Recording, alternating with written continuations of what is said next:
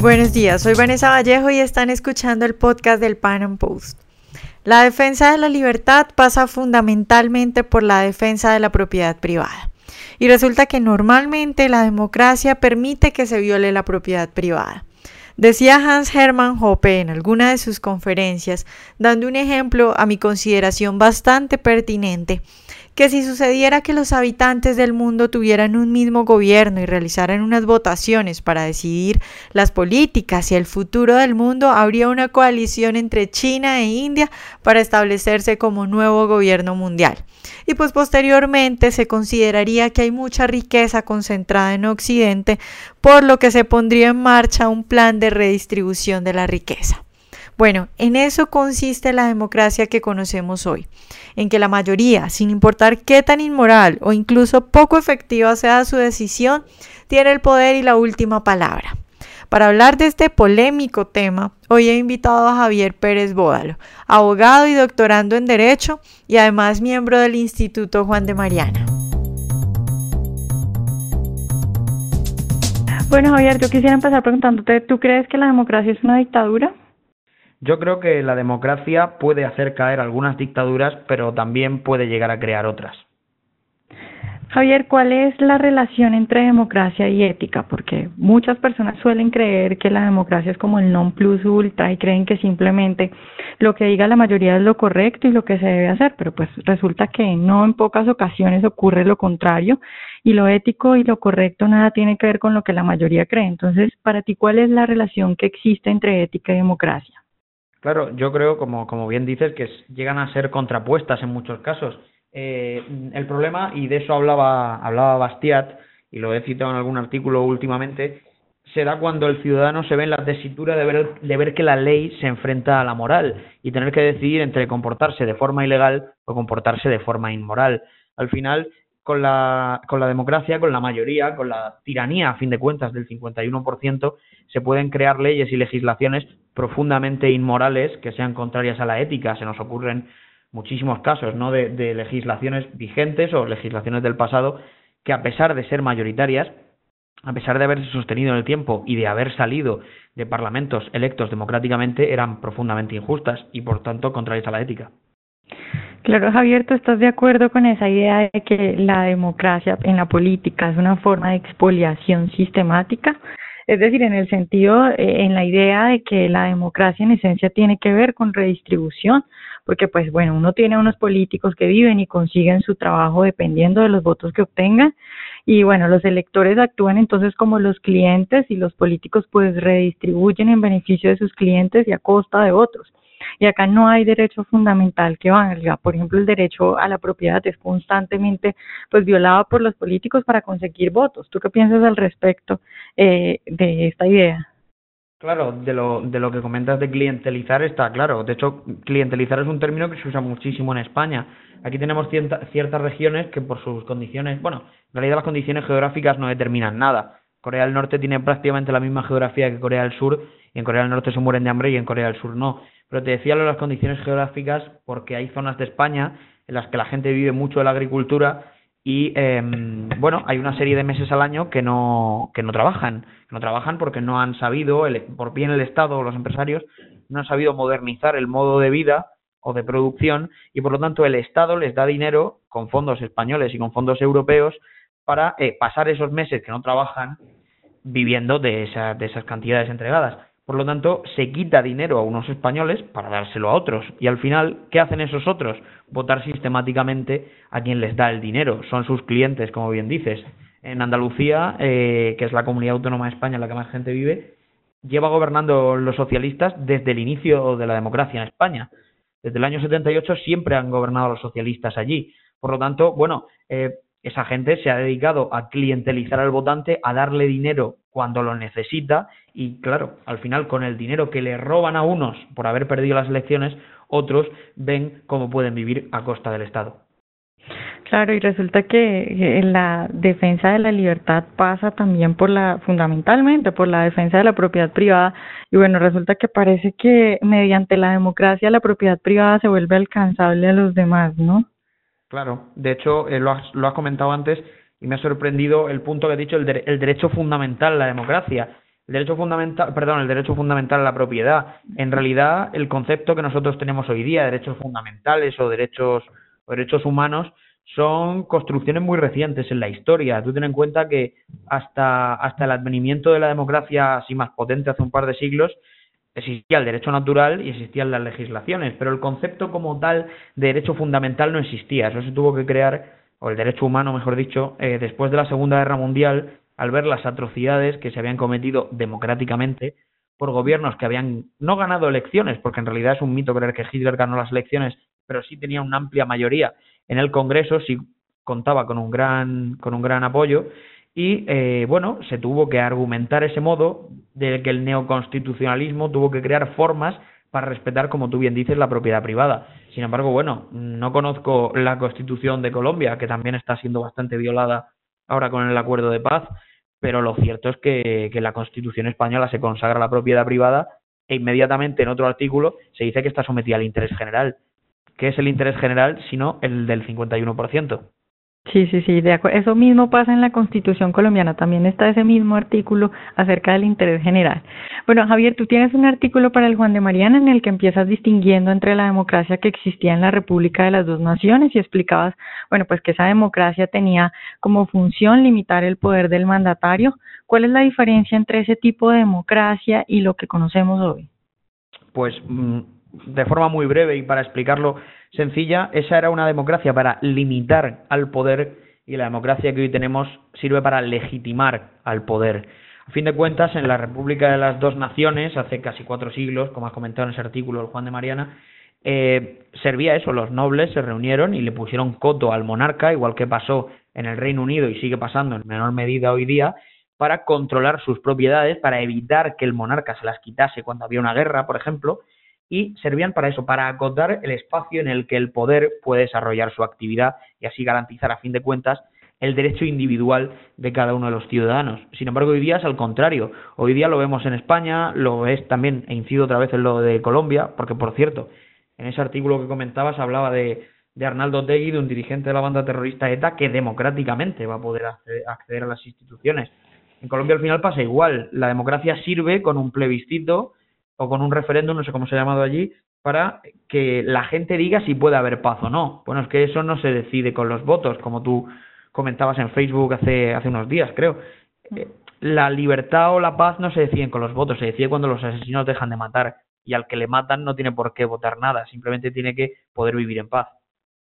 Claro, justamente te iba a, te iba a preguntar eso y, y, bueno, un poco para contextualizar a nuestros oyentes que no son de España, eh, uno de los líderes de ETA pues tendrá la posibilidad de ocupar un escaño en el Parlamento Vasco. Y bueno, eh, tú en ese artículo del Juan de Mariana hablabas de lo terrible de esa situación y de que gracias a la dictadura de los votos no hay modo de poner una barrera a la inmoralidad pues de esa situación. Y como tú bien lo dices, en Colombia estamos viviendo lo mismo, pero pues mucho peor. Próximamente habrá un plebiscito y los colombianos saldrán a decidir si están de acuerdo o no con lo que por allá eh, hablaron unos grupos, la cúpula de la guerrilla y el gobierno. Y bueno, si la mayoría decide que sí, entonces el país tendrá que aguantarse cosas como que a los guerrilleros de las FARC les den cinco curules en Cámara y cinco en el Senado. Entonces, pues sí, ¿qué, qué opinión te merece esto? Bueno, al final es que volvemos a lo mismo, o sea, la dictadura de la mayoría. A nadie se le ocurriría que una, bueno, a nadie se le ocurriría hoy ya sí, pero hace, hace unos años que un miembro del partido nazi en la Alemania en los años 50 se pudiera presentar a las elecciones por mucho que se arrepintiese. El problema, además, ya no es tanto el que el sistema se lo permita, porque el sistema se corrompe hasta límites insospechados, sino que haya millones, en el caso que comentábamos de España, millones de españoles que aunque digan que no quieren ser españoles, lo son, que eh, estén dispuestos a votar a alguien que ha sido dirigente de una banda terrorista.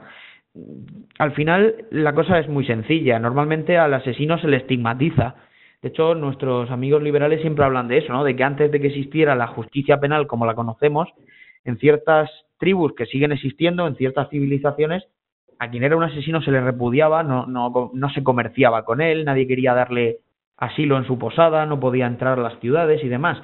Sin embargo, bueno, ahora vivimos y eso es algo bastante común en Europa, no solamente en España, ha pasado con el IRA, ha pasado con algunos movimientos terroristas alemanes, que se termina encumbrando al asesino y diciendo que bueno, que la víctima probablemente tenía algo de culpa. si la gente es tan, bueno, es que tampoco quiero usar un término malsonante, pero tan irresponsable de votar a favor de que se ponga en igualdad al asesino con el asesinado, pues por lo menos el sistema debería poder tener pesos y contrapesos, que eso es a fin de cuentas en lo que se basaba la separación de poderes, para evitarlo. Claro, Javier, ¿tú crees que hay una confrontación natural entre libertad y democracia? Yo creo, como te decía, y va en la línea de lo que me has preguntado al inicio, que la democracia, y ese es uno de los problemas que tenemos los minarquistas de cómo explicarlo, siempre que se limite a lo estrictamente necesario, que vincule a todos y no exista un modo mejor o menos gravoso para resolverlo, es válida. Todo lo demás escapa, escapa de la libertad. Al final, la democracia tiene que ser como el Estado y como el derecho penal, última ratio. Cuando ya no queden más opciones, habrá que votar y habrá que ver en qué términos se vota.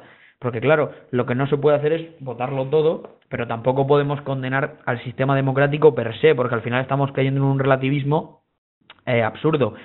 Quien derribó el muro de Berlín fue, fueron las democracias liberales anglosajonas, fue gente como Margaret Thatcher, como Ronald Reagan, como San Juan Pablo II, que con la libertad en la mano, pero basándose en, en herramientas, obviamente, democráticas, democráticas en ese sentido que hablamos limitado, pudieron atacar a ese enemigo que era el comunismo. Al comunismo se le ganó políticamente, desde luego ideológicamente no. Han, han hecho grandes trabajos de marxismo cultural en la sociedad, como hablabas con Ignacio en este mismo podcast hace unos meses, y han conseguido grandes triunfos. Pero sí, la realidad es que eh, no hizo falta ningún referéndum para acabar con el muro de Berlín. Y claro, tú hablabas de que no, no se debería votar todo. También otro punto importante es que no todos deberían votar todo, ¿no? Efectivamente, claro, al final las decisiones incumben a quienes vinculen. Y es curioso porque, fíjate, y ya en la línea también, y es que no, no quiero centrarlo en el debate sobre, sobre el tema de ETA, pero es curioso que cuando se habla de la independencia de Cataluña o de la de o de la de las provincias vascas, siempre se dice que solo son ellos los que tienen que votar a pesar de que a todos los españoles nos afecte la integridad territorial de la nación, nos afecte el modo de distribuir esos impuestos que pagamos y demás. Ellos quieren votar solo ellos. Pero sin embargo, para cosas tan absurdas como cuánto fertilizante puede echar un agricultor de la provincia de Almería o de quién se puede casar con quién, ahí sí votamos todos. Entonces, claro, al final el censo, lo que, lo que se llaman las listas electorales, se decide conforme a intereses partidistas de quien manda. Un ejemplo Perdona, no, dime, dime. No, te iba a decir que, que, que un ejemplo es eh, hace poco esta idea de que los viejos no voten, ¿no? Justamente es lo que iba a decir, que los viejos no voten y que sí voten los jóvenes, porque tú fíjate, Se habló mucho de que quien había conseguido que Reino Unido saliera de, de la Unión Europea y demás eran las personas de más de 50 años. También se habló en España de que la tercera victoria consecutiva, y a este paso vamos a ir a por la cuarta, como se repitan elecciones, de Mariano Rajoy se debía también a eso a las personas mayores. Entonces, pues ya salía la gente de Podemos y de la ultraizquierda decir que, claro, que la gente mayor no debía votar y demás. Y a la vez se habló por, por el Partido Socialista y también por Podemos de que la gente pudiera votar con 16 años. O sea, consiste en manipular la franja de votos para favorecer a quien la manipula hay una anécdota que cuenta siempre Juan Ramón Rayo, que no sabemos si es cierta o no, porque tampoco tiene base histórica real, que cuando, que cuando el primer presidente de la democracia, que fue Adolfo Suárez, fue a crear la ley electoral, que, bueno, aún sigue vigente con importantes reformas, pero, pero no, no ha cambiado demasiado, le dijo a uno de sus ministros que le hiciera un sistema electoral que sirviera para ganar las provincias que ya ganaban. Y así, así lo tenemos. Con el sistema de reparto aquí en España pues para sacar un diputado del Congreso en una provincia de las grandes, como podría ser Madrid, hacen falta, no sé si son 150.000 votos, y para sacar ese mismo diputado en la provincia de Soria, que es de las menos pobladas, pues no sé si hacen falta 30.000. O sea que al final, claro, se favorece a los partidos de siempre para que sigan ganando las elecciones. Claro, Javier, dentro del mundo libertario hay como un debate muy animado sobre qué sistema es mejor, si la monarquía o la democracia. ¿Tú qué opinas al respecto? Bueno, yo, eh, a efectos reales, el único libertario profundamente eh, monárquico absoluto que he conocido en serio, yo creo que sería Hans Hermann Hoppe. Fuera de ahí, sí que es cierto que, que existe el debate entre una república al estilo, al estilo estadounidense o una monarquía que la que sería deseable es una monarquía parlamentaria como la inglesa. La realidad es que en ambos casos son países bastante más libres que los nuestros. Tampoco es que sean la panacea, pero sí funcionan bien. La jefatura del Estado no creo que influya mucho en cómo se comportan sus ciudadanos. Dos ejemplos. Suiza es una república e Italia también. Y se puede comparar que no tienen nada que ver. Venezuela es una república y Suiza también. Por lo tanto, no es tanto la forma de quién es el jefe del Estado, sino cómo se articula esa forma de organizarlo. Yo en mi caso, desde luego, creo que en España, a corto y medio plazo, que también hay que ser liberal, pero con los pies en la tierra, el sistema que mejor nos funciona a día de hoy es la, es la monarquía parlamentaria. No me quiero imaginar a Pablo Iglesias de jefe del Estado. Eh, bueno, Javier, pues ya para terminar aprovechando que pues que estás en España, ¿tú cómo ves el futuro de España? ¿Cómo va la recepción de Podemos? ¿Tú crees que eh, hay mucha aceptación de Podemos o ya ha bajado un poco entre los jóvenes?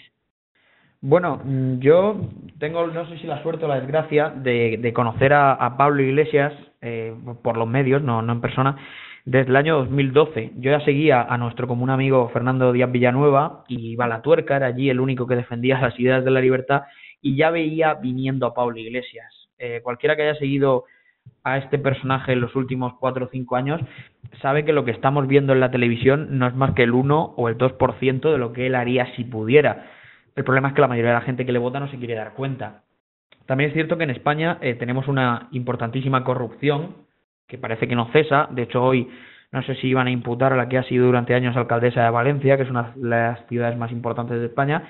Entonces, claro, la gente normal, la gente de la calle, la que paga sus impuestos, la que va a trabajar todos los días, pues es normal que estuvieran descontentos. Por eso ha surgido Podemos y ha surgido eh, Ciudadanos, que es un partido que no se sabe muy bien si es de centro derecha o de centro izquierda. Bueno, el populismo funciona así. El populismo no funciona en los países ricos, en los países prósperos. Siempre aprovecha las fisuras del Estado, las fisuras del, del bienestar y de la riqueza para reptar e ir engañando a la gente. Esto es un tema que Kaiser desarrolla y conoce muy bien para ir eh, engañando a la gente y haciéndola creer que las cosas pueden ser mejor de lo que son mediante planes imposibles. Respecto a la gente joven, bueno, yo creo que Podemos ha bajado, ha bajado considerablemente pero también es cierto que igual que hay partidos que tienen un techo de cristal y no pueden subir más, Podemos a este paso va a tener un suelo de cristal y no va a bajar de un número de diputados. No sé si cuando se repitan elecciones en diciembre, que se repetirán como siga la cosa así, seguirán bajando. Yo desde luego, por el bien de España, espero que sí, pero bueno, entre la gente joven yo creo que empiezan a abrir los ojos, pero también sean casos de personas que bien por, por sus estudios o por la situación laboral, no encuentran trabajo y al final, pues el populismo no es más que un clavo ardiendo al que agarrarse, en el que la gente vota por no votar a otra cosa y, claro, aunque se equivoque, prefiere equivocarse haciendo eso que continuar con lo que hay. Ya, ¿y el futuro liberal cómo lo ves en España? ¿Qué tanto se mueven las ideas liberales allá? Yo soy un gran optimista. Yo, la verdad, eh, empecé a interesarme por estos temas cuando empecé la carrera y entonces eh, Juan Ramón Rayo era no un desconocido, obviamente, pero no salía en los medios que sale, había publicado, creo que ni siquiera había publicado todavía ningún libro con Deusto, fue el primero que, primero que hizo fue El liberalismo no es pecado, eh, y las ideas han ido subiendo mucho. En España había un chiste en los años 80 que decía que los liberales cabían en un taxi. Bueno, ya empezamos a caber en un autobús. Vale, pero te quería preguntar, a mí siempre me pregunta mucha gente por qué si en España, o sea, nosotros desde acá de Latinoamérica los seguimos mucho y vemos todo lo que tienen ustedes allá, tienen una maestría, el doctorado con Huerta de Soto, ¿por qué a pesar de que tienen todo eso no le, no le va bien al Partido Libertario en las elecciones? Bueno, el Partido Libertario bueno, es que yo, yo en realidad debo confesar que, que tampoco los conozco mucho, sí que conozco algunas personas muy interesantes que están dentro, pero yo creo que uno de los errores, y desde luego no, no es por criticarlos, simplemente es o, o criticarlos de forma sana, es que primero está la cultura y luego está la política. Es muy difícil venderle a la gente la reducción del Estado cuando quiere ser parte del Estado. No estoy diciendo que los liberales se tengan que quedar en su casa criticando y leyendo libros de Mises, ni mucho menos. De hecho, hoy día, estos días, eh, ha sido parcialmente criticado en España Daniel Lacalle por aceptar un cargo con el Partido Popular. Y yo personalmente creo, y así lo puse en las redes, que ha tomado una decisión excelente, porque hacen falta liberales en las instituciones, pero a través de partidos que ya existen. Quiero decir, hace falta por una vía el factor cultural del liberalismo y por la otra el factor político, pero el factor político con los pies en la tierra. Eh, lo único que sube como la espuma en cualquier democracia es el populismo lo hemos hablado antes y lo sabemos todos. Y el liberalismo no es populista. Decirle a alguien que otro tiene la culpa de sus problemas, como hacen los socialistas, funciona. Pero decirle a alguien que tiene que tomar responsabilidad de sus actos y asumir sus errores no solo no funciona, sino que no gusta. Por lo tanto, yo creo que si llegamos a tener un partido liberal o un partido libertario, no será antes de 15, de 20 o de 30 años, que exista esa masa crítica de gente que haya leído, que conozca el tema y que pueda que pueda apostar por ello. De todos modos, eh, hay que tener claro una cosa, y es, yo he escrito alguna vez sobre ello, el liberalismo no es una ideología, el liberalismo debe ser una filosofía, al final una filosofía de vida. La ideología se ascribe a un partido o a una corriente.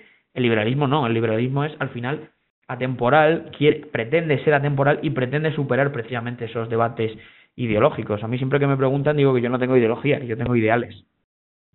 Bueno, Javier, pues muchas gracias por acompañarnos hoy y ojalá podamos tenerte más adelante hablando de otras cosas. Gracias a ti por invitarme, muchas gracias. Cuando la ley y la moral se contradicen una a otra, el ciudadano confronta la cruel alternativa de perder su sentido moral o perder su respeto por la ley. Esta es la famosa frase de Bastiat de la que hablábamos antes con Javier. Y bueno, en definitiva la democracia pues es un método de solución de conflictos que se basa en la imposición de las ideas de la mayoría. Eso sí, hay que aclarar que esas ideas no se sustentan en la ética y ni siquiera se sustentan en la eficiencia. De ahí que como dice Bastiat, no pocas veces tenemos que decidir entre lo moral y lo legal. Espero que hayan disfrutado nuestro podcast de hoy nos vemos en una próxima emisión.